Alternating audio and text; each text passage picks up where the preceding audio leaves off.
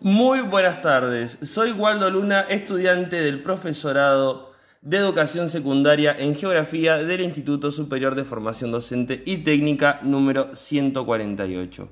Estamos nuevamente en Los jóvenes andan haciendo. En este programa estará conmigo mi compañera Lara Verges para que juntos hablemos sobre lenguaje no sexista. Buenas tardes Lara, muchísimas gracias por participar de esta sección. Hola Waldo, muchas gracias por la invitación. Nada que agradecer. Como para comenzar, ¿de qué hablamos cuando hablamos de lenguaje no sexista? El lenguaje en sí mismo no es ni masculino ni femenino. A priori no es sexista ni excluyente, pero el uso que hacemos las personas del lenguaje sí puede serlo.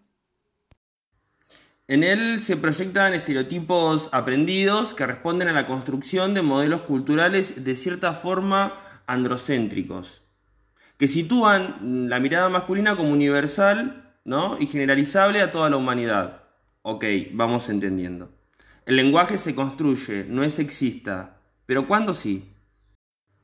Entonces, para que el lenguaje no sea sexista, no debe ocultar, ni subordinar, ni excluir a ninguno de los géneros eh, y sea responsable al considerar, ¿no? respetar y hacer visible a todas las personas.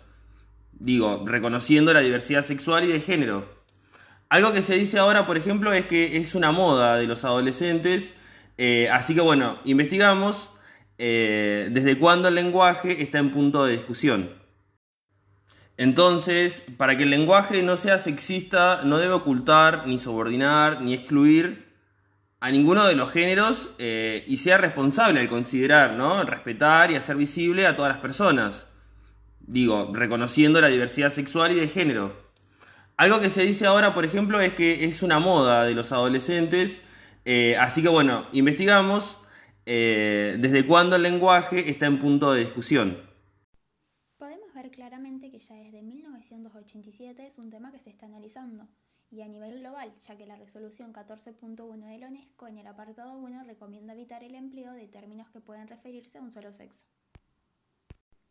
Pero no es solo el UNESCO, hay otras organizaciones o organismos que están a favor del lenguaje no sexista, como pueden ser la CEWAP y los principios de Yogyakarta. ¿Podríamos tratar una serie de ejemplos en los que se pueda ver que el uso del, masculino como regla general es excluyente? Por supuesto. Duales aparentes y vocablos ocupados son palabras que cambian de significado según se apliquen a un género u otro. Por ejemplo, ¿qué se te viene a la mente cuando te digo secretaria? ¿Y secretaria?